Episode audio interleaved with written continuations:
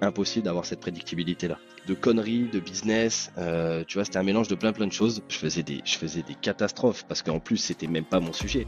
T'as le personal branding et t'as le branding. T'as une idée, tu la testes, euh, tu t'en fous, franchement, euh, même à l'arrache. Bienvenue sur Media Game, le podcast qui vous emmène à la rencontre des créateurs de communautés, ceux qui ont mille vrais fans. Ici, on explore les histoires inspirantes de personnes qui ont su cultiver leur passion en une communauté ceux qui ont su bâtir une présence en ligne forte et authentique. Je m'appelle Marion Carnero, cofondatrice de My Name is Bond, l'agence qui automatise ta croissance sur les réseaux sociaux. Ensemble, on va découvrir les secrets des créateurs de communautés à succès. Alors reste à l'écoute. Hello à tous. Euh, aujourd'hui, euh, je reçois l'homme à la moustache, Jules. Euh, bienvenue sur mon podcast Media Game. Comment ça va? Ça va, en pleine forme. Merci pour l'invitation. Et toi? Avec plaisir. Bah, écoute, ça va. Je suis très contente de t'avoir sur mon podcast. Euh, tu fais partie des cofondateurs euh, de Skelesia. Mmh euh, et, c'est vrai qu'on a plutôt tendance à voir Benoît prendre la parole. Donc voilà, on va avoir un, autre côté de la boîte et tu as plein de choses à nous raconter. Déjà, pour commencer, est-ce que tu peux bah, te présenter pour les personnes qui ne te connaissent pas? Ouais, alors bah, du coup, moi je m'appelle euh, Jules, je suis Head of Sales et associé chez Skelizia avec euh, Benoît et Christian que vous avez peut-être aperçu sur LinkedIn. moi, mon rôle, bah, c'est de m'occuper de toute la partie make money, donc euh, toute la partie business de Skelizia. on est très sales driven, donc tout est orienté sur la partie commerciale. Donc je m'occupe de trois parties dans la partie sales, qui sont la partie closing, donc comment on va vendre à nos clients actuels la partie euh, SDR, outbound setting, donc euh, comment on va générer davantage de rendez-vous. Et la troisième partie, qui est la partie account management, comment on va faire en sorte qu'une fois que les gens sont chez Skelezia, ben, ils restent tout simplement euh, clients de Skelezia. Voilà en gros mon rôle et mes missions. Et, et après, ben, le pilotage un peu plus macro de la boîte avec, avec Christian et Benoît. Ok, bon, on y reviendra. Euh, déjà, je voulais euh, repartir un petit peu plus loin avant Skelésia. Tu faisais mmh. quoi, toi, avant Skelésia, justement? Avant Skelésia, euh, moi, j'ai toujours eu un parcours très commercial. J'étais dans la vente d'alcool pendant un moment, okay. bière artisanale, ouais, locale, qui est une bonne école. J'ai vendu du vin aussi, pareil, à, échelle, à échelle locale. Donc, côté très relationnel, justement, de de la vente très loin de l'univers startup. C'est vraiment ce que je voulais faire. Jamais eu euh, la lubie un peu de, bosser dans des grands groupes ou quoi que ce soit. Euh, je préférais euh, vraiment ce, côté local et cette taille humaine entre guillemets qu'on peut qu'on peut retrouver dans d'autres boîtes. Donc j'ai commencé par là. Ensuite échelle un peu plus grande, je suis parti dans une boîte qui fait du mobilier design, qui fait notamment des pieds de table en acier. là, ben, j'ai eu la chance, on va dire, très tôt, très jeune, de prendre la responsabilité du pôle commercial. C'est une boîte qui était en e-commerce en fait historiquement, qui s'appelle euh, Ripaton, qui tournait très très bien en e-commerce, qui faisait euh, son, million d'euros de, chiffre d'affaires. Et euh, ben, après en fait il fallait développer toute la partie B2B et c'est là où je suis arrivé en début 2020 et là, ben, quand tu vends euh, pied de table comme ça, ça peut paraître pas forcément hyper sexy comme produit, mais euh, mmh. sur du professionnel, ben, en fait, euh, peu importe où tu es, tu as des tables. Quoi. Donc, coworking, agencement, tu es au resto, tu as des tables, chez toi, il y a des tables. Enfin, donc, en fait, c'est partout. Donc, c'est un marché qui est énorme. Et, et donc, je suis arrivé là-bas pour créer ben, toute cette stratégie B2B. quand tu as forcément tes des clients qui sont euh, les restaurateurs et qui sont les coworking et que tu arrives en plein Covid, c'est un peu plus compliqué, surtout pour un ah business très physique comme ça. Donc là, pour le coup, c'est pas du tout digitalisé. Comment t'as fait? euh, enfin, Comment eh ben, vous avez fait, C'est un peu euh, transition toute trouvée, mais LinkedIn, c'est-à-dire ben, comment tu vas venir commencer à digitaliser une relation, c'est-à-dire tu peux plus être sur le terrain avec des personnes au quotidien, tu peux plus rencontrer les personnes en direct, ben, il faut s'adapter.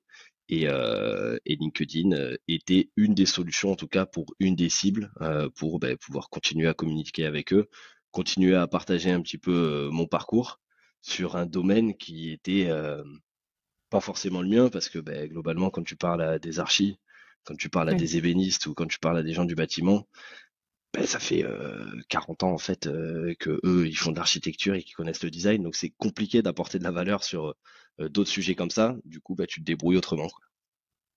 Ok. Et tu parlais là de très mmh rapidement, tu t'es mis dans le côté sales. C'est inné chez toi.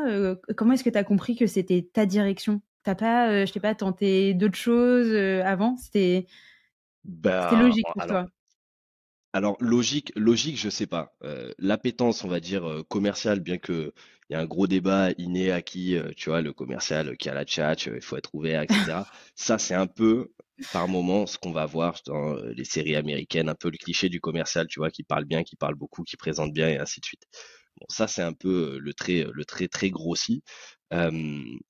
Je pense que j'ai toujours eu une appétence, en tout cas un contact facile avec les gens, qui aide forcément sur la partie mmh. commerciale, l'envie de discuter avec les gens. Donc ça, ça peut aider. Après, j'ai pas forcément toujours voulu faire du commercial, tu vois. J'ai fait des études marketing vente. Après, management et direction d'équipe commerciale et après un master 2 en business development. Donc en fait, j'avais ces deux volets, euh, marketing mmh. et sales. Franchement, j'avais pas encore euh, décidé, mais la partie commerciale me branchait bien. Et, euh, et dans les métiers qu'on fait aujourd'hui, de toute manière, je pense qu'un bon sales, c'est un bon marketeur, et un bon marketeur, c'est aussi un bon sales, parce qu'en en fait, à peu de choses près, on fait globalement les mêmes choses, on utilise les mêmes leviers psychologiques. c'est juste que, ben, en fait, il y en a qui sont devant la cam et il y en a qui sont derrière la cam, quoi. Mais il y a beaucoup de choses en commun sinon derrière. Ouais. Et tu penses que quelles sont les, les bonnes qualités Qu'est-ce qui fait de toi un bon sales?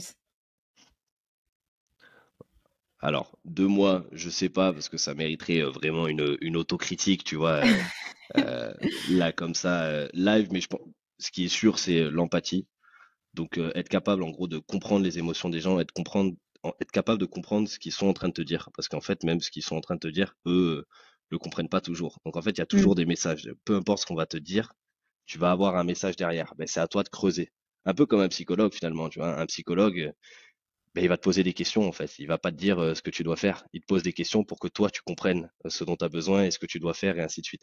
En fait, le sales, c'est exactement le même travail. Donc ça, si t'as pas cette empathie naturelle et cette curiosité, c'est même pas la peine de, de, de te lancer sur cette sur cette partie-là. Derrière, contact. Euh, forcément, si tu es quelqu'un qui supporte pas être au contact des gens, euh, euh, ben, te lance pas, te lance pas sur cette partie commerciale. Et, et pour t'en trouver un troisième, un troisième volet, je dirais la curiosité, curiosité envers l'autre et envers d'autres domaines.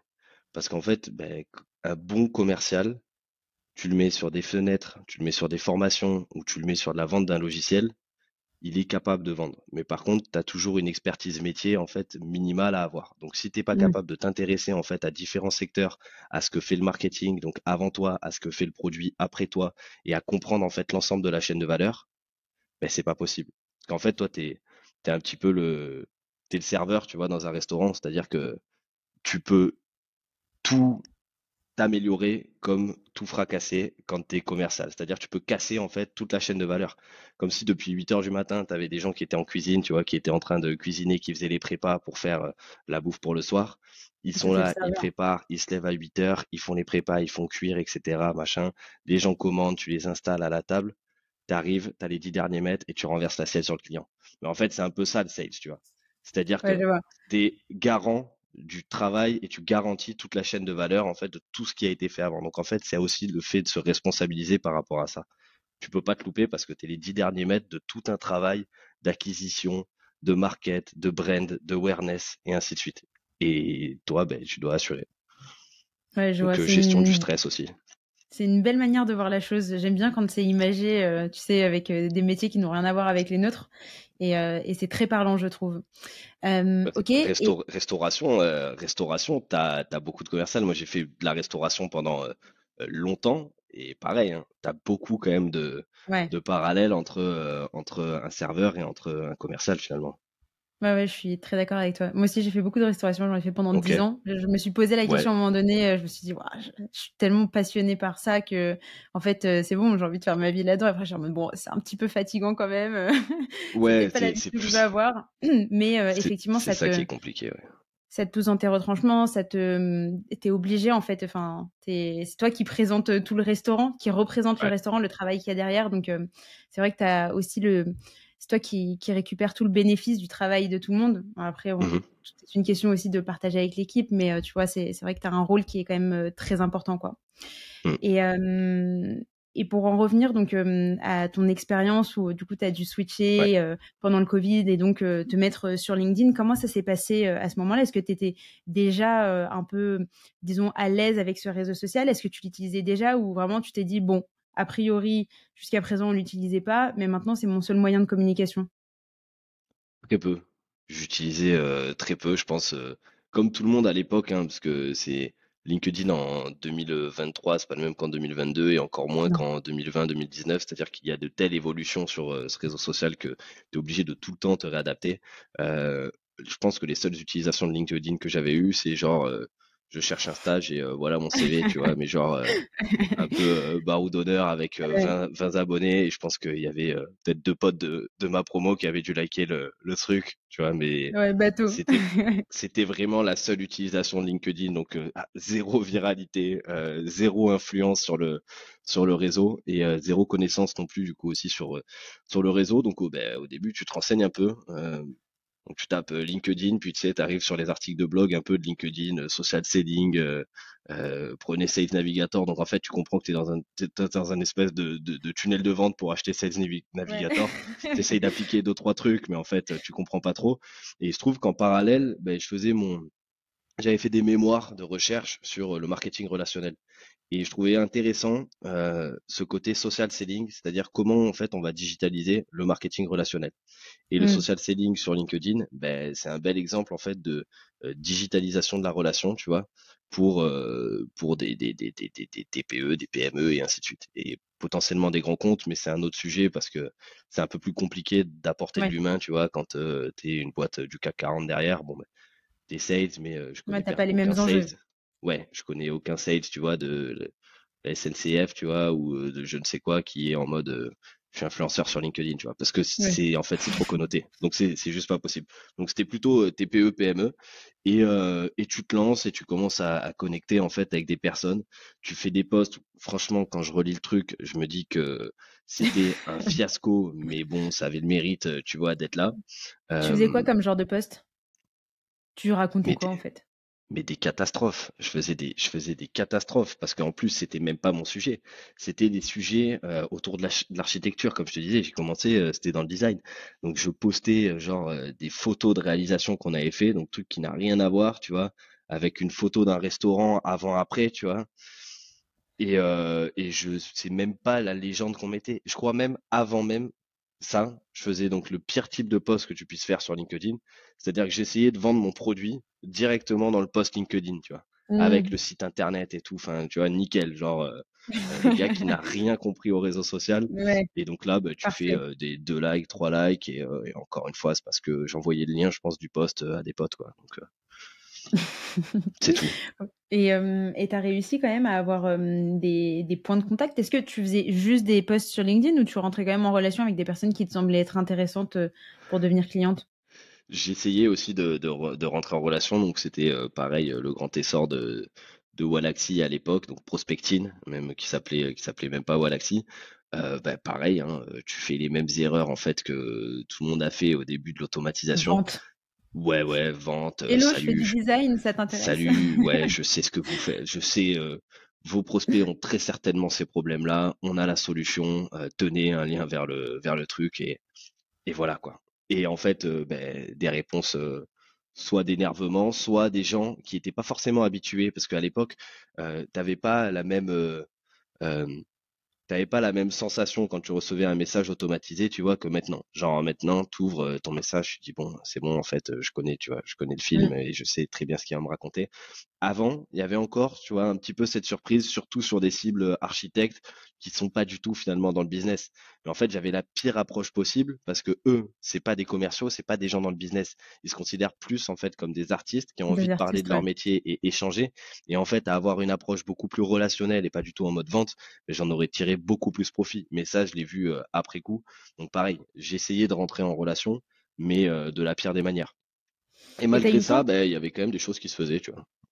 Tu as, eu le temps de t'améliorer parce que c'est vrai, euh, là tu me parles de, confinement, etc. L'expérience avec Skelesia, ça a commencé quand? Vous êtes, ça arrive à quel moment?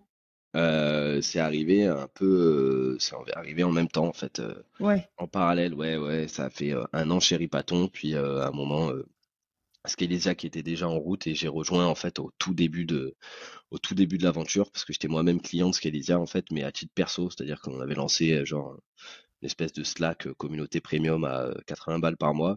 C'était tellement euh, peu une réussite aussi à l'époque, ben, qu'en fait on faisait des questions-réponses avec les gens. Donc au début il y avait Benoît qui était là et il y avait quelques personnes, tu vois, autour. Et euh, ben, pareil, c'était tellement un fiasco qu'un jour on s'est retrouvé que Benoît en fait tous les deux. Et je lui dis ouais, il y a un tel et tout qui voulait me recruter, machin. Donc ça part en discussion. Il me dit ben, ton profil m'intéresse. Euh, est-ce que là tu es dispo dans l'heure? Je dis ouais ouais. Et je discute en fait avec la personne qui s'occupait des sales à l'époque chez Skelizia. Et euh, au bout d'une heure, ils ont dit bon bah go. Je suis parti de montage, je me suis, je me suis mis en freelance, j'ai rejoint Scalésia en freelance, puis après euh, toute la suite quoi. Donc en fait, ça s'est vraiment fait, euh, tu vois, un peu sur le pouce quoi.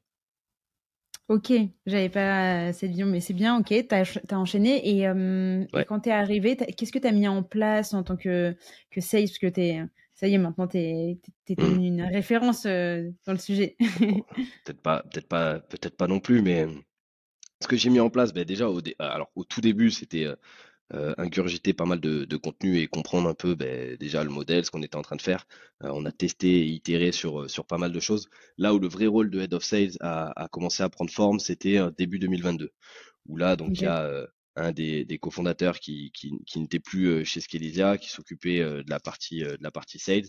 Moi, j'ai repris en fait ce pôle-là. Donc, en gros, on avait pleine croissance des charges qui augmentaient à fond on s'est retrouvé plus qu'à deux sales, donc avec une unité de, moins en termes euh, euh, commercial. Et euh, ben là, il fallait reconstruire un pôle, reconstruire une stratégie, continuer à faire rentrer de l'argent et de la trésor parce que ben, forcément les charges augmentent. En même temps, ouais, re-recruter toute une équipe et en fait tout recréer à partir de zéro. Donc là, c'était un peu, c'était un peu branle-bas de combat, tu vois, mais intéressant et grosse, grosse, grosse expérience. Donc là, le gros focus, ben, ça a été déjà continuer à faire des calls euh, à fond parce que priorité, euh, priorité au direct, c'est-à-dire euh, faire rentrer de l'argent et faire rentrer de la trésor. Et derrière, commencer à recruter en fait les premières personnes euh, qui vont pouvoir me rejoindre et qui vont être ce noyau dur, tu vois, quand tu crées un pôle, en fait, les mmh. premières personnes que tu vas recruter, ça va être hyper, hyper, hyper important au niveau des compétences que tu vas aller rechercher. Donc, euh, vraiment des personnes, en fait, qui vont être euh, très curieuses, tu vois, qui vont pouvoir prendre le pli très rapidement, qui vont être hyper adaptables parce que, ben, c'est le propre d'une boîte en, en hyper croissance, ben, tu es obligé de t'adapter tout le temps et si tu es en mode tu mets deux mois à comprendre un process et que en fait au moment où tu l'as compris, ben, il y a déjà un changement et que tu remets deux mois à t'adapter, c'est pas possible. Donc mmh. ben, recrutement et retracer toute la stratégie sur un sur un an quoi. Et à ce, moment-là, en termes d'acquisition, mmh. vous mettiez quoi en place? C'était quoi vos canaux d'acquisition? Inbound, LinkedIn. Là, LinkedIn, on a eu l'avantage. Ouais, ouais, ouais, on a eu l'avantage en fait de tourner vachement à l'inbound et, et à LinkedIn. Donc on n'avait pas forcément besoin, tu vois, d'aller chercher euh, euh, de nouvelles personnes sur l'outbound. C'est assez récent finalement qu'on ait lancé l'outbound, hein, c'est euh, début 2023, pour plusieurs raisons. De un, on a fait rentrer tellement de clients chez Skelesia avant qu'on est capable de faire un persona rétroactif. Donc en gros, de définir les critères de personnes avec qui on a envie de travailler, avec qui on a des résultats et ainsi de suite. Ça, c'est la mmh grande force de l'outbound parce que derrière, tu vas segmenter en fonction de ces critères-là. Donc, cette rétroactivité qu'on a eue sur l'inbound, ben, on a pu le répliquer sur la partie outbound. Ça, c'est une première chose. La deuxième chose, c'était euh, la diversification des canaux. Ben, forcément, quand tu as que de l'inbound, tu vois, j'en sais rien, moi, du jour au lendemain, on se fait sauter les comptes LinkedIn. Créer la dépendance uniquement à une plateforme, ça peut être très très dangereux parce que cette plateforme, tu la maîtrises pas, tu maîtrises pas l'algorithme, tu maîtrises pas euh, les conditions générales de vente, tu maîtrises pas tout ce qui va se passer sur cet écosystème-là. Donc en fait, l'idée, ben, c'est au plus le plus rapidement possible en fait de casser cette dépendance tu vois et d'être le plus résilient possible d'un point de vue commercial et ne plus dépendre aussi du marketing. Mais ça l'outbound ça va te permettre euh, cette partie là donc essayer d'avoir un peu ce, euh, ce, ce, ce, les trois tiers quoi un tiers referral un tiers inbound un tiers outbound. En général c'est euh, le signal d'un business qui tourne plutôt bien quand c'est quand c'est réparti de cette manière là et, et la troisième chose ben, c'est le passage à échelle l'inbound tu contrôles pas ton output c'est-à-dire que ben, tu peux avoir des gens qui vont prendre rendez-vous, un rendez-vous qui va tomber, deux, trois par jour, 4, 10, 15, 20, pareil sur LinkedIn. Tu le contrôles pas, en fait, cet output, donc euh, ça vient un petit peu comme ça. L'outbound, tu contrôles exactement ton input, c'est-à-dire que euh, tu sais que globalement, sur 100 appels passés, tu vas avoir 20% qui vont répondre. Sur euh, les 20% qui vont répondre, 10% qui vont passer en entretien découvert, puis 10% qui vont passer peut-être en call closing et 1% qui va devenir client. Donc en mmh. fait, tu es capable de contrôler ton input pour pouvoir contrôler ton output. L'inbound, quand tu fais un post LinkedIn, personne n'est capable de dire demain je fais un post LinkedIn, ça va me rapporter trois clients. C'est impossible d'avoir cette prédictibilité-là. Et du coup, quand tu veux commencer à scaler, ben, tu es obligé de développer cette partie outbound. Parce que euh, tu sais qu'une unité commerciale en plus, un SDR en plus, un setter en plus sur LinkedIn va te permettre de générer tant d'opportunités. En fait, tu peux faire un prévisionnel alors que sur euh, des posts sur LinkedIn, c'est un peu au petit bonheur la chance finalement. Ouais, et en plus, on a une vision qui est même pas euh, marketing chez Skeleza, on a une vision, qui est plus autour d'un média. C'est-à-dire créer un média à part entière en mode on distribue un maximum de valeur. C'est-à-dire que c'est euh, la seule chose sur laquelle on est hyper vigilant, c'est distribuer de la valeur. Et derrière, en fait, ce qui tombe, ben, c'est juste une résultante de, du fait de distribuer autant de valeur. Mais on n'est pas en mode euh, euh, micro-conversion, coût d'acquisition, combien nous coûte un lead et ainsi de suite. Ça, c'est euh, du micro. Je dis pas qu'on le fera pas, je dis pas que ça peut pas venir diversifier une stratégie à un moment, mais. Scalisia, c'est un média à part entière. Et de ce média by Scalisia, ben, l'entreprise, le business Scalisia, ben, forcément permet de d'évangéliser un peu un concept, une approche, de faire exploser des boîtes dans leur croissance, de dérouler, évangéliser autour de notre méthodologie, de notre manière de faire, et, euh, et voilà quoi. Et surtout ben, renforcer la confiance. Mais euh, depuis le début, vous aviez pour volonté de devenir un média ou ça s'est fait au fur et à mesure, tu vois? C'est la question que je me pose. Ben, en fait, il y avait euh, cette idée d'abord de. Ouais, en fait, ça s'est fait très, très rapidement parce que tu vois, tu as le solo média et tu as le média. C'est-à-dire que tu as le personal branding et tu as le branding.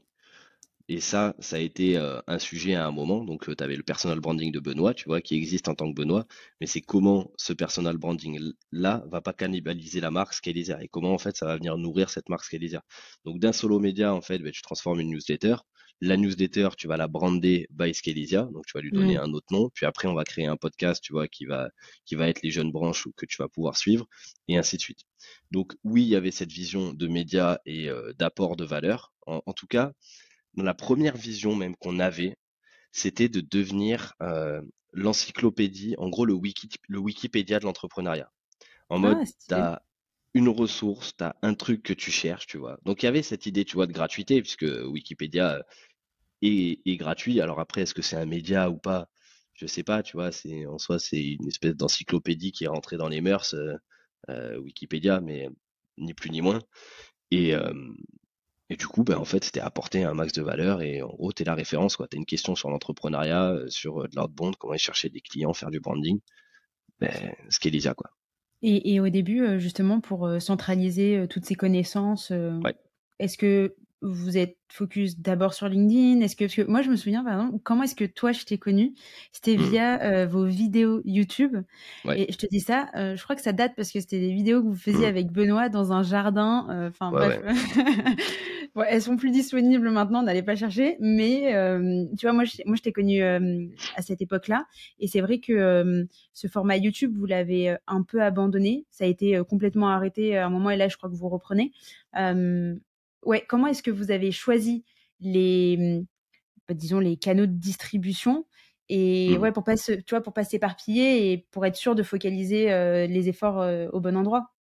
Ouais, mais il y a eu quelque chose de très empirique, hein, euh, c'est-à-dire qu'en gros, on avait un seul mot d'ordre à l'époque aussi, c'est t'as une idée, tu la testes, tu t'en fous, franchement, même à l'arrache, t'as un demi-micro, une demi-caméra qui fonctionne et, et vas-y. Et, c'était l'idée, effectivement, ces vidéos dans le jardin qui sont plus disponibles en tout cas au grand public, mais elles existent encore. On a toujours les liens.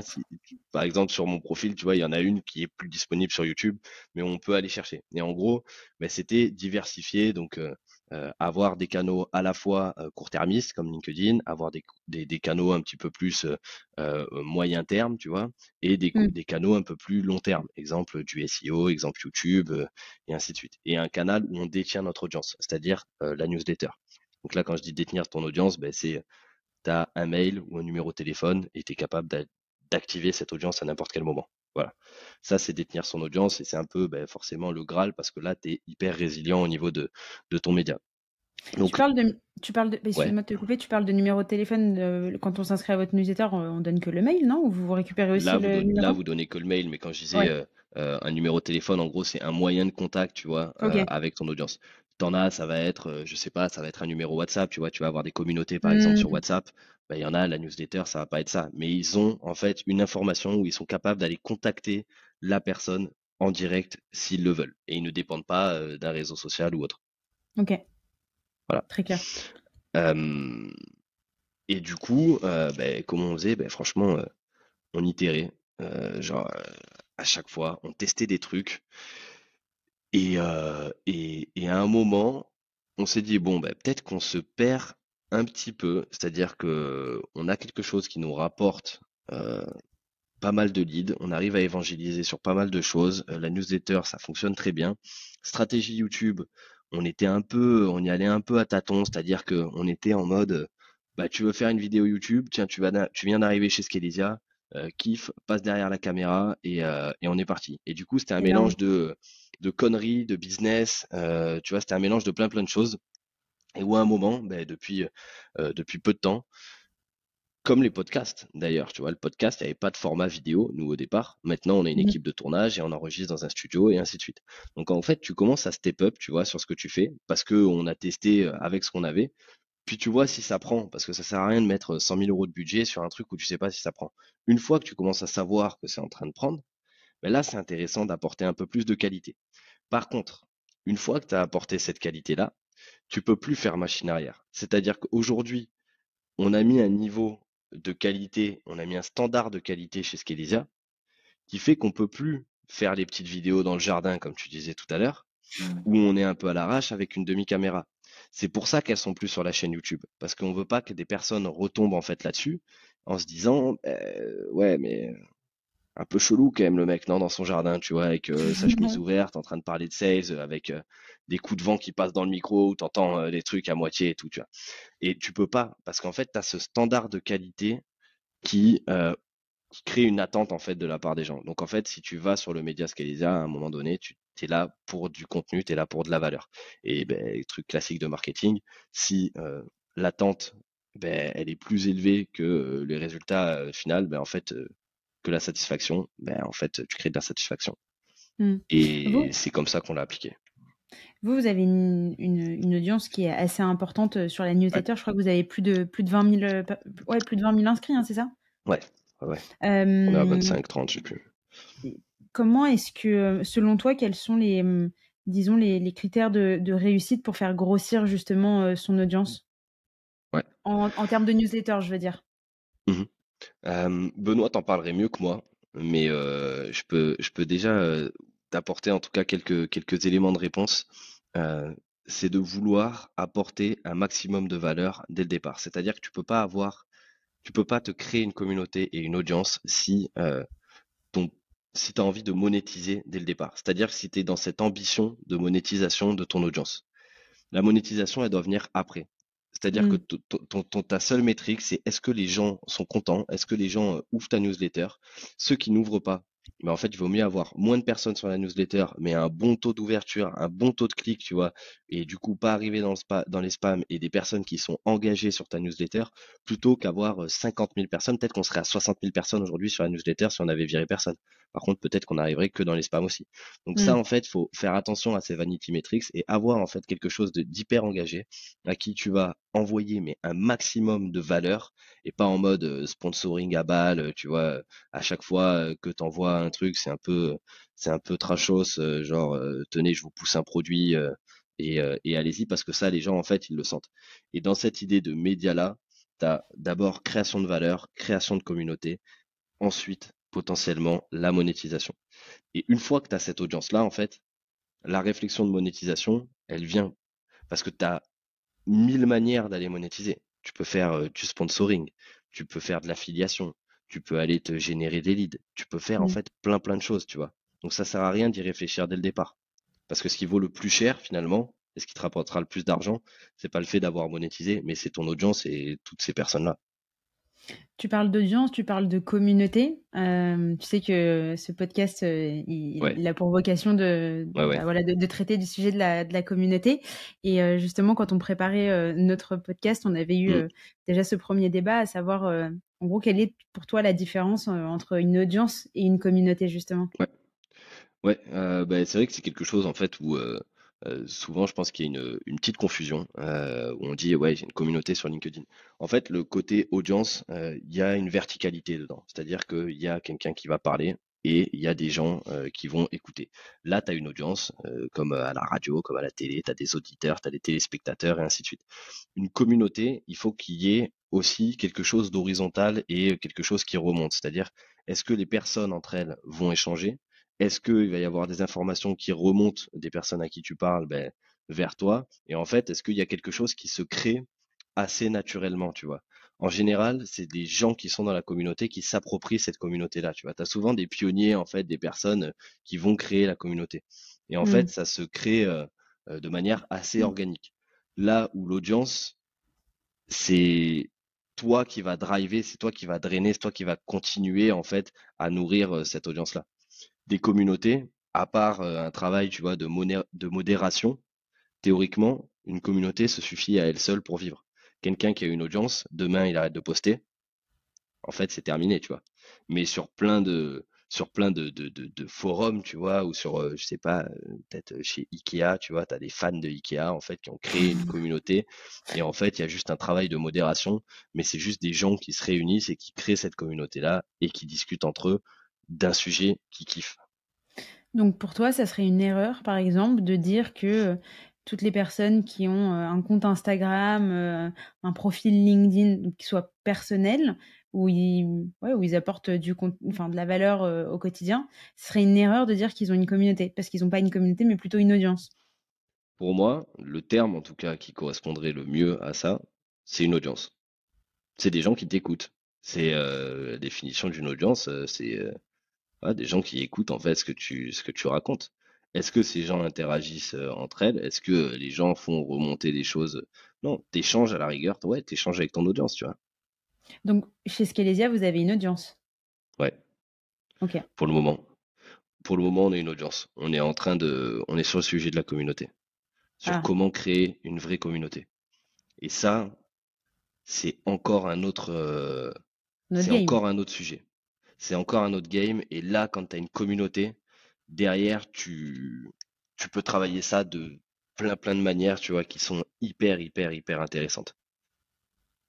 Donc ça, c'est plutôt, euh, c'est plutôt une bonne chose. Mais euh, on n'a pas. On va suivre ça de plus près. ouais, voilà, c'est euh, dans les starting blocks, quoi, pour le moment. Ok. Ok, ok. Donc là, on a parlé de la newsletter, on a parlé rapidement de votre présence sur LinkedIn, on y reviendra. Mais tu as parlé aussi du podcast. Hein. Mmh.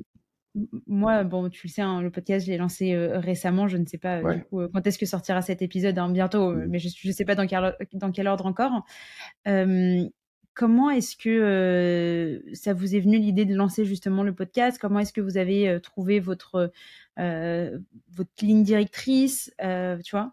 C'était quoi le, le plan que vous avez mis en place? Euh, c'est Benoît qui a lancé le podcast parce qu'en fait, bah, tu auras compris, le, le, média à part entière, c'est vraiment Benoît qui s'en occupe euh, chez nous. Moi, comme je te disais au, au, départ, je suis vraiment sur la partie Make Money. Euh, je pense que dans l'idée, en gros, bah, déjà, c'était d'avoir un support qui était différent. Et en même temps, ce podcast, bah, ça permettait à Benoît en fait de faire une espèce de veille de tout ce qui se passe. C'est-à-dire, ben, c'est assez rare, tu vois, d'avoir l'occasion de d'échanger toutes les semaines avec des entrepreneurs de renom. Et en fait, euh, pendant deux heures et demie, tu as deux heures et demie de talk avec euh, des entrepreneurs de renom toutes les semaines. Bah, ça te fait une espèce de veille pas possible, surtout quand ton business, c'est de créer des méthodologies de croissance qui vont pouvoir matcher avec un maximum d'entreprises. Et quand ton but, bah, c'est de faire accélérer la croissance des entreprises, c'est juste fou en fait d'avoir ce, moment dédié, tu vois.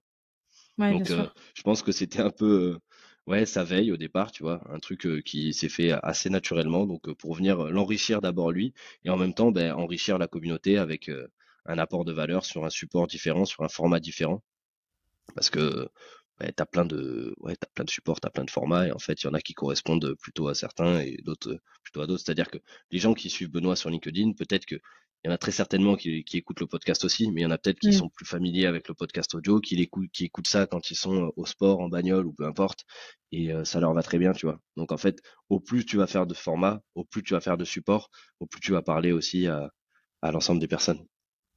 Ok.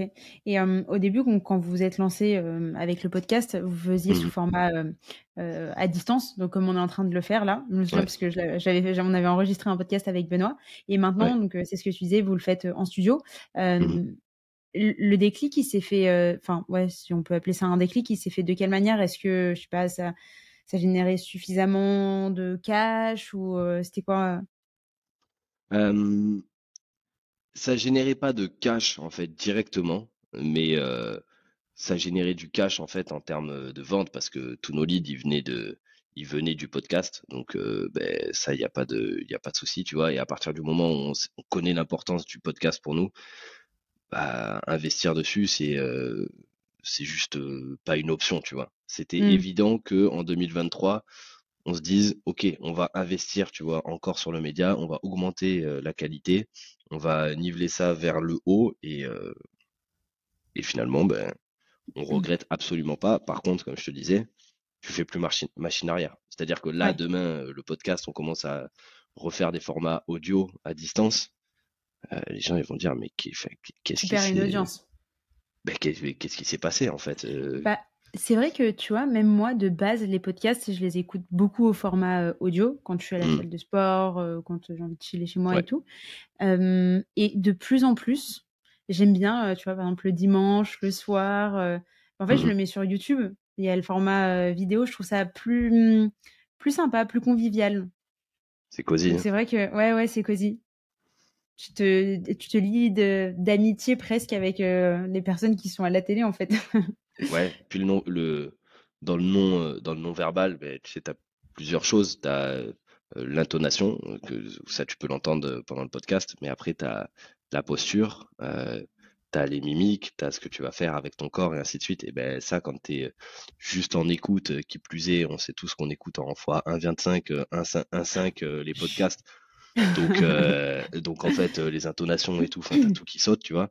Euh, du coup, bah, ça permet aussi de transmettre, tu vois, des émotions qui vont être très très différentes sur sur de la vidéo. Mmh. Et donc là, on, j'ai un peu passé rapidement le sujet des mmh posts LinkedIn. bon, même si effectivement Benoît est quand même la personne qui prend le plus la parole chez ouais. Skelesia. toi, tu postes aussi?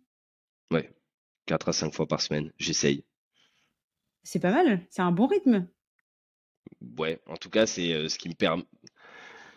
C'est ce qui me permet d'avoir une régularité, tu vois. On en, on on en parlait effectivement en, travaillant, tu vois, sur ce, podcast. Qu'est-ce qui est le plus important en fait sur LinkedIn? C'est pas l'intensité, c'est la régularité, c'est la constance. Mm. Si tu veux créer une audience à un moment, il vaut mieux faire deux posts avec euh, full valeur et le faire pendant deux ans que de faire 15 posts par semaine et le faire pendant quatre semaines, tu vois. Mm largement. Donc en fait, le, quand on demande quel est le rythme de publication qu'on doit avoir, ben en fait, le rythme que tu arriveras à tenir. Hmm. Tout simplement. Et euh, parce que toi, euh, ton métier, c'est d'être sales, c'est pas d'être euh, copywriter. comment. A priori, oui. comment est-ce que hmm. tu t'y es mis? Est-ce que c'était une volonté de ta part? Est-ce que c'est, tu vois, toute l'équipe qui s'est dit, OK, maintenant, il faut que tout le monde prenne la parole? En fait, euh, comme moi, quand j'ai quand j'ai rejoint Scalisia, euh, comme je te disais, je, le faisais, mais en mode pour euh, des archives, etc., etc. Et là, ça a été la vraie révélation entre guillemets quand j'ai pu reparler d'un truc qui me fait vraiment kiffer. donc mes premiers amours, qui est ben, comment faire du business, comment faire de la vente et ainsi de suite. Donc là, enfin, je parlais plus de pied de table ou de design, tu vois, mais je parlais de ce qui me fait kiffer. Donc déjà, ça, ça change tout franchement, pour euh, aller écrire, pour trouver des idées, pour apporter une expertise, parce que là, tu te sens bah, déjà 200 fois plus légitime. Mais vraiment. et euh, effectivement, je me suis jamais considéré comme un créateur de contenu euh, chez Skelesia.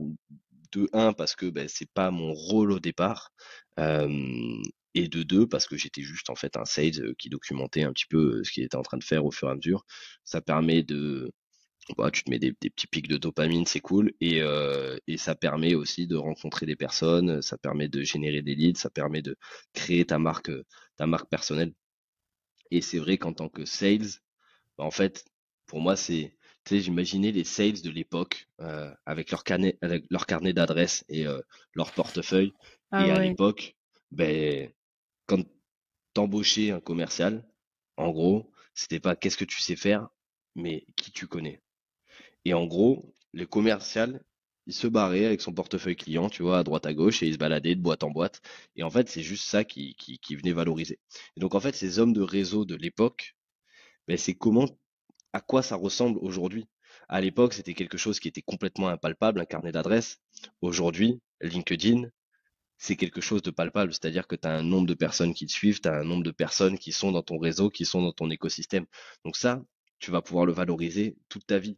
Peu importe ce que tu vas faire. Si tu cherches un taf, si tu montes ta boîte, si tu veux recruter, si tu cherches des sponsors, en fait, peu importe ce que tu vas faire, mmh. ben, c'est un peu ton passeport, tu vois, business en mode euh, LinkedIn. Ben voilà, moi j'ai 20 euh, 000 personnes qui me suivent. imagine un sales qui va se présenter dans une entreprise. Moi, ça fait trois ans que j'ai 20 000 personnes qui me suivent sur LinkedIn. Combien vous me payez pour euh, vous rapporter du business? Mais en fait, la personne en face, elle peut avoir autant de skills qu'elle veut, tu vois. Ne serait-ce qu'avec ce passeport en fait LinkedIn, en fait, tu te valorises, mais fois 2000. Ouais. Ouais, c'est un investissement, euh, de toute façon, quoi qu'il en soit, qui sera. Peu importe, ça va te suivre toute ta vie. A priori, si ça crache pas, tu vois. Après, euh, euh, c'est pas en mode le petit calepin à l'époque avec tous tes, tous tes contacts. j'ai perdu mon calepin, ça devient compliqué, tu vois.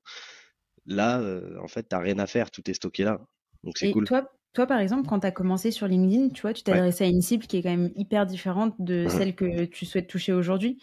Comment est-ce que tu peux gérer ce, ce changement de, de, position, entre guillemets? Ça a été une galère. Euh, je pense que d'ailleurs, il y a encore euh, euh, des archis qui sont dans mon réseau qui doivent se dire, mais ils, me situent plus en fait, je pense, tu vois. Ils savent pas comment je suis arrivé là. mais qu'est-ce qu'est-ce qu'il fait, ouais, tu vois, en mode Enfin, c'est le, le, shift est tellement dingue que c'est pas possible. Donc en fait, j'ai pas j'ai pas pris euh, ma souris et genre j'ai supprimé tous les archis. Euh, j'ai juste euh, opéré un changement dans la ligne éditoriale. J'ai annoncé ce changement sur LinkedIn. Je quitte une aventure pour en rejoindre une nouvelle. À partir de maintenant, ça va parler de ça, ça, ça. Mmh. Voilà. Et après, ça se greffe au fur et à mesure. Si peut-être que ça fait mal au niveau algo, peut-être que c'est compliqué d'avoir euh, encore, je sais pas, 2000 archis, 3000 archis dans mon réseau. Je sais pas, mais voilà. Ok. Et en termes de contenu maintenant, puisque toi, tu écris 4 à 5 posts par semaine, c'est pas rien. Mmh. Comment est-ce que tu t'organises Comment tu trouves tes idées comment, comment tu structures tes posts Est-ce que tu les fais d'avance? Mmh. Pour les idées, j'ai une note dans mon téléphone. Dès que j'ai une idée, je me force à l'écrire. Ça le faisait, euh, je faisais déjà euh, à l'époque. T'as des, quand t'entreprends, t'as des idées de business, tu te dis c'est un truc de fou et tout, et du coup tu commences à noter un peu euh, tes posts. Et au début, ça commence en mode tu notes trois mots et tu reviens deux jours après et tu te dis mais qu'est-ce que je racontais, tu vois? Et en fait, pour pallier ce problème, je, commence à écrire vraiment un maximum de détails, c'est-à-dire j'écris plein de choses, tu vois, comment euh, je me sens, comment je vois le business, comment je vois le truc, comment je vois l'idée. Donc, c'est un espèce de, de, chaos où quand je reprends ça deux jours après pour écrire un post, ben, ça va me permettre en tout cas de euh, faire ressortir quelque chose, tu vois, de cette idée. Donc vraiment ce processus d'idéation, de création et de distribution, idéation à n'importe quel moment ça peut arriver. Pareil, parfois tu es en train de t'endormir, tu dis putain la flemme, je vais sortir mon téléphone, tu vois, pour noter le truc je le note pas, je le note pas, puis tu te lèves, oh là là, je pensais à quoi, j'avais une idée de fou et tout hier. Tu vois, souvent ça, ça arrive. Ouais. Ben maintenant, je me force à toujours, euh, toujours écrire ça. Et après, ben, je pioche. Euh, dès que je me bloque un créneau, en fait, tu vois, en fin de journée, vers 19h, et je vais écrire, en fait, euh, ces postes-là. Donc, je pioche une idée qui m'inspire et j'écris. Et après, tu as des méthodologies pour pour mieux t'inspirer. Donc les trois R, on parlait, on en parlait avec, Benoît, donc regrouper, c'est-à-dire tu as plusieurs postes en gros qui sont intéressants, tu vas les regrouper, tu vas faire un poste, tu vas avoir redistribué, donc repurposing, tu prends un poste qui a fonctionné il y a six mois, tu changes deux trois trucs, tu vois, tu reformules et tu vas le tu le, reposter. Ça fonctionne très très bien quand t'as pas d'idée et quand c'est un peu le rush. Et après, tu as ramifié. Exemple, on a fait, on a tous fait des posts un peu euh, avec des bullet points ou avec genre les mmh. sept les sept choses indispensables pour faire un bon post LinkedIn. Ben, en général, tu vas faire 1, 2, 3, 4, 5, 6, 7. tu choisis un point et en fait, tu en fais un post. Et tu viens détailler ce point-là. Et en fait, déjà, si tu as fait une liste de 7 éléments, ben, déjà, tu as cette idée de post pour la suite, tu vois. Donc en fait, ce processus d'idéation, après, c'est quelque chose qui s'entretient pas mal, qui est euh, en continu qui doit être constant, c'est-à-dire euh, se forcer à noter ses idées, à organiser vraiment ses idées et, euh, et à documenter ce que tu fais au quotidien. Tu as un créneau dans ton agenda justement pour travailler bah, mmh toutes ces idées? Parce que, disons, tes idées, elles sont notées sur ta note, ok? C'est une chose, mais après d'une note, il peut se passer beaucoup de choses avant d'arriver au poste final que tu vas poster, tu vois. Et j'imagine que tu fais pas le travail euh, tous les jours à 19h à dire OK, bon, je repars de ma note et qu'est-ce que je vais raconter? Eh ben alors, euh, rigole, mais mon créneau est à 19h et il est euh, journalier. Donc ça fait pas longtemps que je le fais, mais je me force maintenant à avoir des sessions d'écriture en fait de 15 minutes, tu vois. Je reprends une note et j'écris. En fait, euh, je me force, euh, j'essaie de, soit je reprends une note, soit je repars de zéro, mais au moins j'écris pour avoir au moins, peut-être pas un produit fini, tu vois, mmh mais avoir une base de poste qui va me permettre de dormir sur ce poste-là, le reprendre 48 heures après, supprimer tout ce que j'ai à supprimer, c'est-à-dire euh, tout le superflu, tout le superflu, tous les mots qui servent à rien et ainsi de suite, et, et avoir quelque chose d'un peu plus clean, tu vois. Parce que ça, c'est hyper important aussi, c'est de dormir un peu sur tes postes. C'est-à-dire euh, jamais écrire le poste à chaud et euh, appuyer sur entrée. Parce que quand tu le laisses un peu reposer et que tu le relis, ben, tu as vraiment une autre vision en fait de ton poste. Et la plupart du temps, tu supprimes 30% de ton poste parce qu'il euh, y avait trop de mots qui servaient à rien. Donc, tu as quand même une petite phase de préparation avant de te poser à 19h. Ouais, les idées. Les, petites boulettes de points que j'ai dans mes notes de téléphone. Quoi. Ok. Voilà. Et, et, toi, la, création de contenu sur LinkedIn, tu le fais, tu le mets en place depuis le début? Ouais. Pour Scalesia? Ouais. Ok. Pour Scalesia, je sais pas. Pour moi, en tout cas. Et après, ça vient nourrir Scalesia. Sous Scalesia, je voulais dire. Ouais.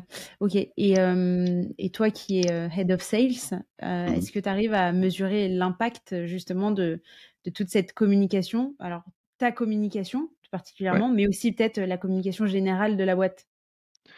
La communication générale de la boîte, on a pu le mesurer par les leads qui rentraient, étant donné qu'on faisait pas d'outbound, ben forcément tout ce travail de, de, personal branding et de branding a pu nourrir en fait les rendez-vous, les opportunités, les entretiens qu'on avait.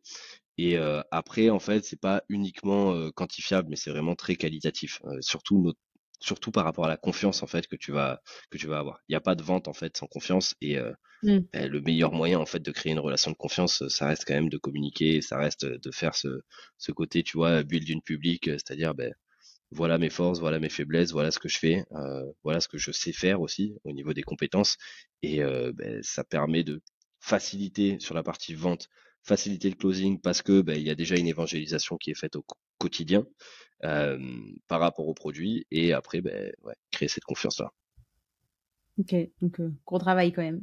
Et vous, avez, vous avez été formé ou vous êtes formé juste en interne et avec ce que vous mettiez en place? Bon, après, c'est vrai que vous êtes aussi une des références sur le marché maintenant, mais tu vois, à vos débuts, comment ça s'est passé? Mmh, Non, vraiment, vraiment en interne. moi, je me suis formé soit en regardant, soit en m'inspirant, soit en discutant, tu vois, avec Benoît euh, et avec euh, d'autres personnes qui font euh, qui font du copywriting. Benoît a toujours eu une appétence pour l'écriture puisqu'il a fait du journalisme avant, donc forcément. Tout s'explique. voilà, forcément, ça parle un peu plus, tu vois. Et et voilà. Et sinon après on essaye de faire quand même, tu vois, une petite une petite veille en interne et expliquer ce qui fonctionne, mais ça reste très empirique hein, chez Skillisia. Mmh. C'est-à-dire que c'est toujours c'est le, chaos créateur, tu vois. Mmh. Bah, du moment que vous vous y retrouvez, c'est l'essentiel. Ouais, ouais, ouais. Carrément. Il faut que ce soit un modèle qui plaise à tout le monde. Hein, et tout le monde n'aime pas vivre avec ce, ce rythme-là. Ok. Et petite question, je pense avoir la réponse, hein, mais je te la pose quand même. J'imagine que mmh l'évolution de votre chiffre d'affaires, il est corrélé à, à l'évolution de votre audience. Oui. Globalement, oui. Mais il est, il est aussi corrélé à l'évolution interne, tu vois, le process commercial, mieux closer, la montée en compétence de l'équipe commerciale et ainsi de suite.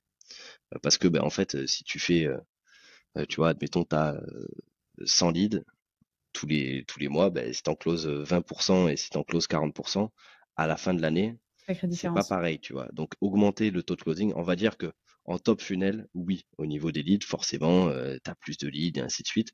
Ça, c'est une... ça, c'est quelque chose d'intéressant au début du média. Après, tu as la deuxième étape du média où ça va faire le taf, c'est euh, ben, vraiment le, ouais, cette évangélisation par rapport au modèle. C'est-à-dire qu'au début, on avait des leads en mode, ben, Scalesia, je vous vois partout, euh, je sais pas ce que vous faites en fait. Mais vraiment, c'était euh, ça, tu vois. Genre, euh, vous êtes qui? Qu'est-ce que vous faites? Et euh, expliquez-moi. Donc en fait, tu avais beaucoup de, avais beaucoup de curieux. Mais on avait des leads, au moins. Et après, c'était un gros travail commercial pour remonter beaucoup de disqualifications, beaucoup de no-shows, et, etc., etc. Et après, ben ouais, ce deuxième effet média où plus tu vas partager en fait autour de ton modèle, autour de, ton business, eh ben, plus les gens commencent à comprendre un peu ce que tu fais. Donc ça, c'est une mmh chose qui, qui, est, qui est hyper intéressante et derrière, ben, améliorer tout ce process de vente en continu, tu vois, pour ne pas gaspiller entre guillemets ces leads et faire en sorte qu'il n'y ait pas un trop gros coup d'opportunité en allant closer un maximum. Comment tu améliores justement ton process euh, de closing? Euh, monter en compétences euh, tout le temps des commerciaux. Donc, on a des rituels, des roleplays. Donc, ben, c'est un, un travail de, de, de, de live, c'est-à-dire que tu peux pas apprendre la vente dans les livres. Quoi. Tant que tu n'as pas pris d'appel à un moment donné, euh, euh, ce qui va se passer en live et tu peux le répéter 200 euh, fois, c'est vraiment un travail en fait comme un sportif, c'est-à-dire avoir un maximum de situations différentes pour ne jamais être surpris en mmh. live, en mode j'ai tout vu, tout vécu, tu vois. Et du coup, ben, peu importe ce que la personne en face de toi va te sortir, tu vas être capable de réagir.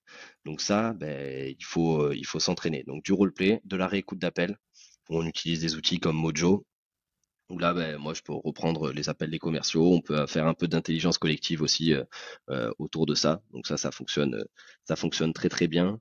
Euh, du training et après, ouais, de la veille, de la veille en continu. Ça, c'est pour la partie vraiment purement closing. Et après, il y a l'amélioration du process qui se fait aussi en continu, où là, ben, je vais essayer de comprendre en fait là où il y a des points de friction et là où je peux améliorer cette expérience de vente. C'est-à-dire à quel moment on a tendance à réduire euh, l'acte de la vente uniquement à l'acte de vendre? C'est-à-dire euh, uniquement au moment du closing, tu vois? Genre, j'ai mmh. pas closé parce que j'ai pas su traiter les objections. Non. Déjà, tu as eu cette objection parce qu'il s'est passé tant de choses avant. Et en fait, il y a X points de contact avant où tu vas pouvoir maximiser ton taux de closing. Mais l'idée, c'est de comprendre avant la vente ce que tu peux faire. Le social selling, c'est une chose. Publier sur LinkedIn en tant que commercial, c'est une chose. Donc, avant même que la personne ait su qu'elle ait un besoin et qu'elle ait pris un appel avec toi, l'acte de vente commence en fait. Parce que tu es mmh. déjà en train de faire tout ce travail-là. Le pendant la vente, donc tout le comportement pendant le call, la tonalité, les questions que tu vas poser, ce que tu vas dire, tes arguments, ton pitch et ainsi de suite. Donc la partie très technique et euh, le process, c'est-à-dire entre les calls. Euh, petit mail de nurturing, tu vois, tu viens nourrir la relation, tu viens envoyer une petite ressource, tu viens relancer. Et l'après même euh, no go, admettons que t'es pas eu euh, pas eu la vente, comment tu vas travailler ton follow-up derrière? C'est pas fini, tu vois. Maintenant, il va falloir il va falloir continuer. Et il va falloir relancer, et ainsi de suite. Et là, le contenu, effectivement, est une arme euh, redoutable pour, pour le commercial pour pouvoir relancer sans avoir d'intention de mauvaises intentions entre guillemets. C'est pas en mode de euh, vente bah, directe. Ouais, c'est pas en mode salut. alors, ça en est où Tu vois, dans ta décision, mais plutôt bah, salut, on a sorti tel podcast il n'y a pas longtemps autour de X, XY sujet. je sais que tu avais ces enjeux la dernière fois. Ben voilà, j'ai pensé à toi. Tiens, voilà l'épisode. PS, comment ça avance de ton côté? La relance, tu vois, elle n'est pas, elle est pas perçue de la même manière. Ouais, c'est clair. Et vous, dans vos process justement de, de relance, etc., est-ce qu'il y a des parties qui sont automatisées? Oui. oui. Alors déjà, toute la partie un peu machine anti-no-show, mmh c'est-à-dire faire en sorte de maximiser les personnes qui ont pris rendez-vous et qui vont venir sur le call.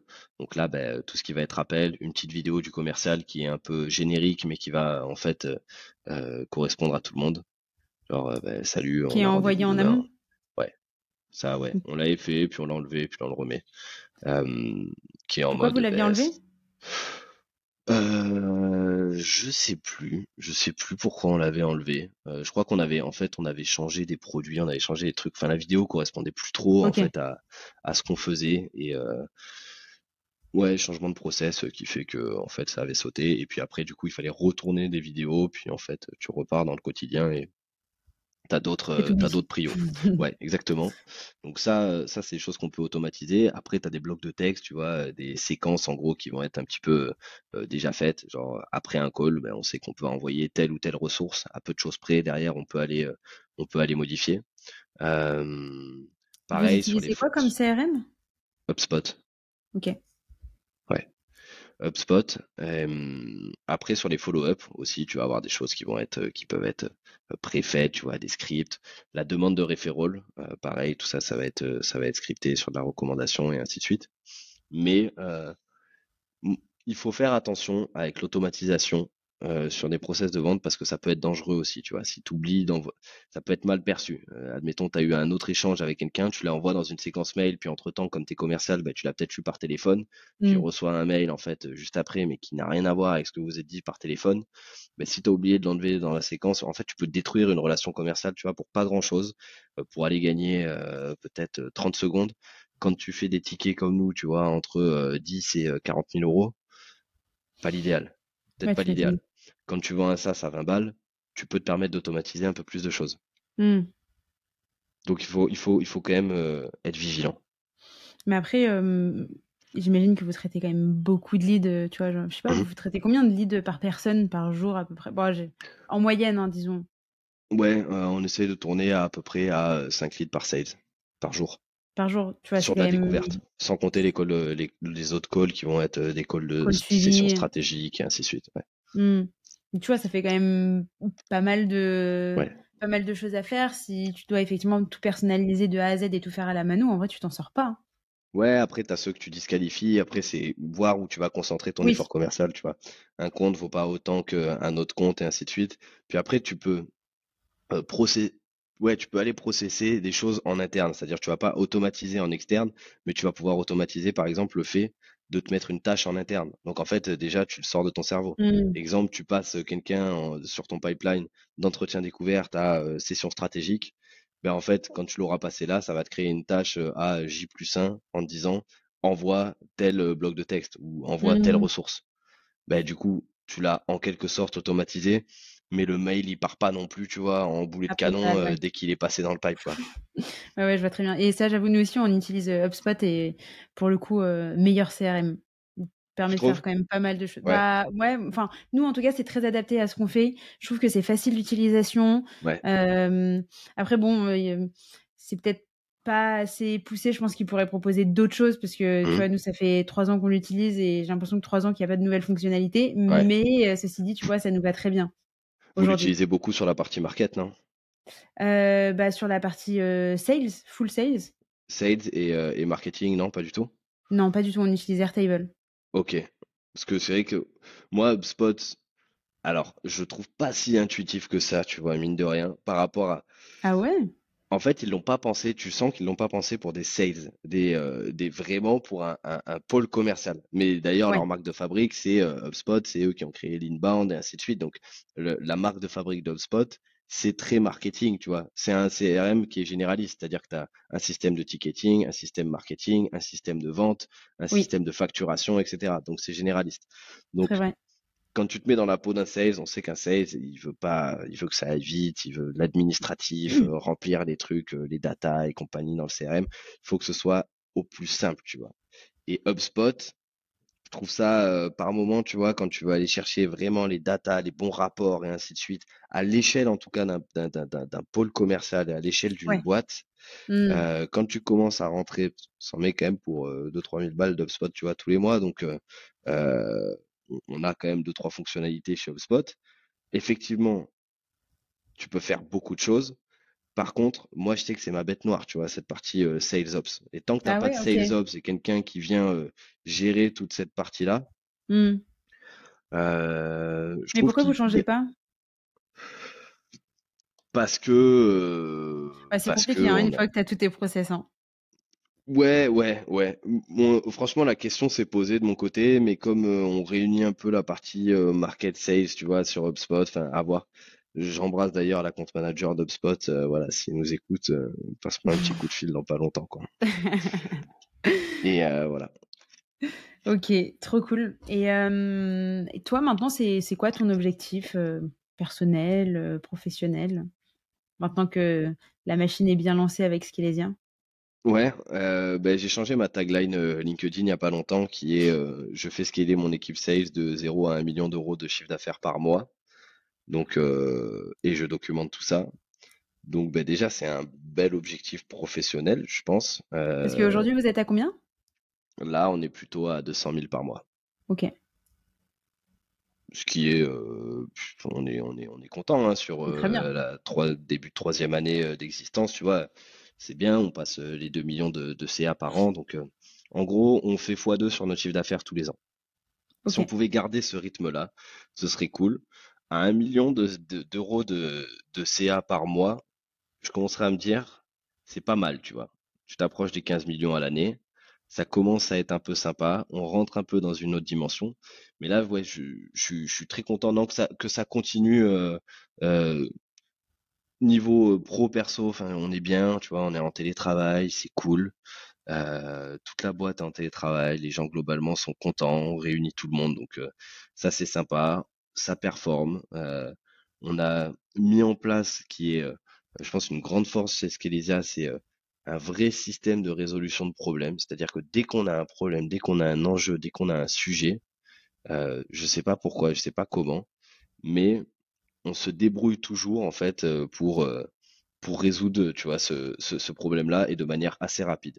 Donc on a encore cette agilité, tu vois, qui est cool et j'espère qu'on va la garder à grande échelle. Parce qu'on sait que ben, quand tu grandis, quand tu scales, il y a une dilution au niveau de l'agilité, il y a une dilution au niveau de la culture d'entreprise aussi. Euh, tu vois, on était une bande de potes en fait et tu, tu, commences à faire grandir cette bande de potes.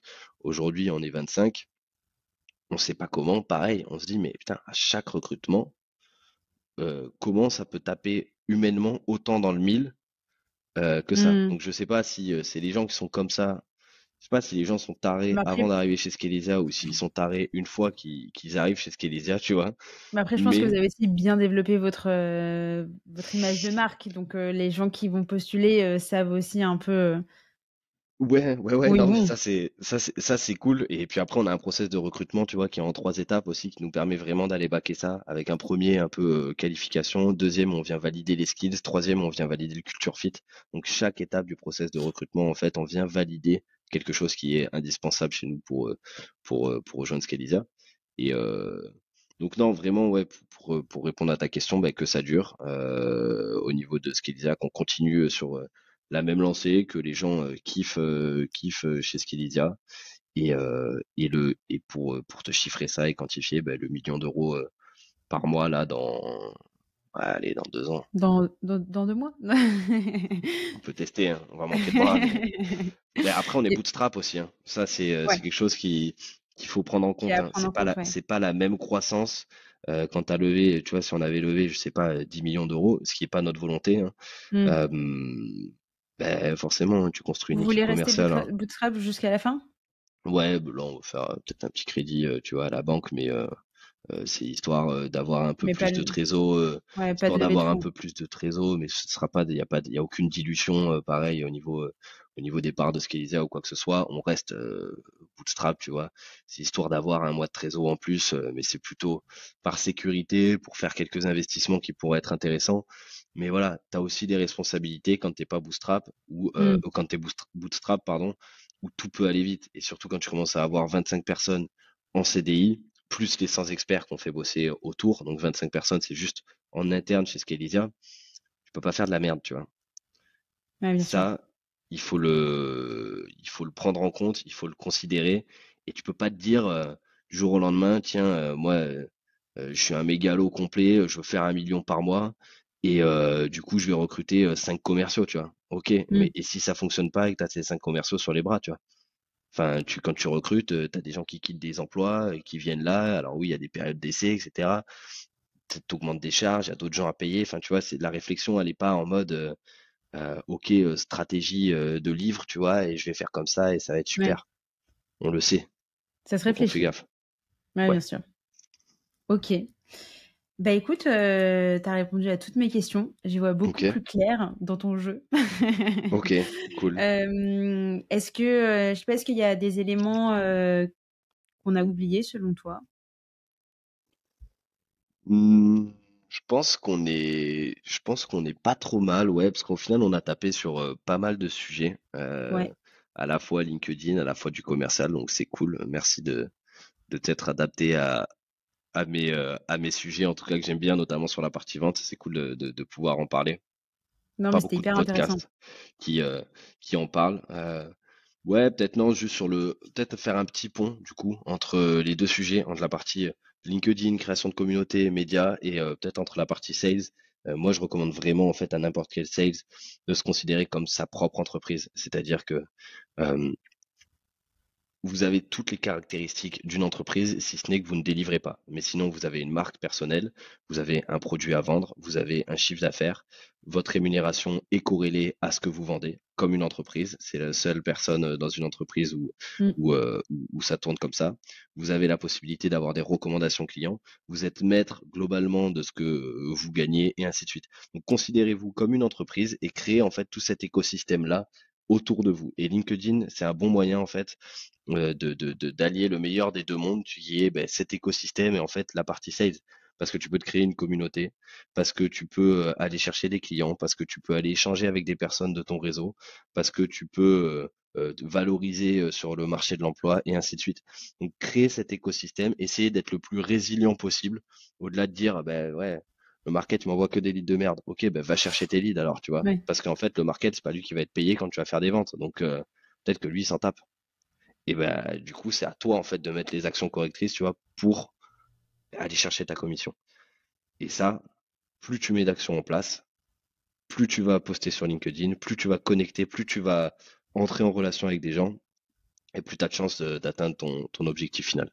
Et tu penses qu'il leur faut combien de temps justement pour euh, atteindre leur cible, pour avoir un retour sur investissement qui soit suffisamment intéressant? Parce que c'est vrai que quand tu essayes, tu, tu peux penser à tort, je penserais sincèrement à tort, euh, que euh, écrire du contenu, c'est une perte de temps parce que potentiellement au début, tu vois, ça va pas prendre. Et ça peut être décourageant. Ben, fais les deux, de toute manière, si t'es sales, euh, écrire du contenu, ça te rapportera pas de lead seul, et aller prospecter sans faire aucun contenu, en ayant un profil dégueulasse, ça te rapportera pas de lead non plus. Donc si tu veux des retours rapides, prospect sur LinkedIn, engage des relations, des conversations, et si tu veux euh, commencer à pérenniser quelque chose un peu plus long terme, ben, dans ces cas-là, commence à poster, et là, ben, c'est très différent, parce que comme on se disait, tu vois, c'est ça, ça a beaucoup bougé LinkedIn. Il y a deux ans, euh, tu pouvais très rapidement monter à 10 000, euh, à 10 followers. Tu vois. Maintenant, c'est un peu plus compliqué. Mine de rien, parce que il y a de plus en plus de monde forcément qui ont pris le, le credo. Mais euh, c'est encore faisable et si tu sur quelque chose où tu viens te nicher et que tu as une thématique et que tu comprends un peu les codes justement pour, pour aller écrire des posts et créer une forte viralité et engager des, personnes, euh, déjà en six mois, euh, tu vas générer des opportunités. Mais ne considère pas par contre que euh, uniquement les personnes, une personne qui commente, une personne qui like ton poste, c'est un client. Il faut, c'est il y a réseau, il y a social, tu vois. Et dans social, ben, c'est créer des, des, relations sociales avec les gens. Mais ça, c'est créer de l'interaction et aller discuter avec eux derrière. Donc, te dis pas, je vais mettre, je vais publier et il y a des clients qui vont tomber parce que ça c'est faux. Toi, tu te réserves un petit créneau aussi pour interagir avec d'autres créateurs, passer sur des posts, commenter, enfin, tu vois, ne pas être auto-centré sur ton propre contenu? J'essaye de liker un petit peu à droite à gauche, mais je consomme en même temps très peu de contenu sur LinkedIn pour pas te mentir. Je ah crée beaucoup, ouais, je crée plus de contenu que j'en consomme. Déjà parce que euh, j'ai une appétence pour le format vidéo. Donc euh, moi je suis un gros consommateur de YouTube par exemple, tu vois, pour euh, beaucoup de choses. J'aime bien le podcast aussi, l'audio, etc., etc. tu suis qui sur YouTube? Comment? C'est quel, enfin tu suis qui sur YouTube? Je suis plutôt des Américains, des Australiens sur la partie sales. Tu peux avoir des Matt Ryder, Jeremy Miner, Alex Hormozzi. J'aime bien quand même aussi son contenu peut-être en, en, plus connu. Cole Gordon. Enfin, c'est plein de ouais plein de de, de, de, sales qui ont cette appétence pour le closing un peu plus à l'américaine et, euh, et voilà et après toutes les conneries qu'il y a sur YouTube mais ça peut-être que ça intéresse un peu moins les gens quoi Ça, c'est pour euh, après 19h.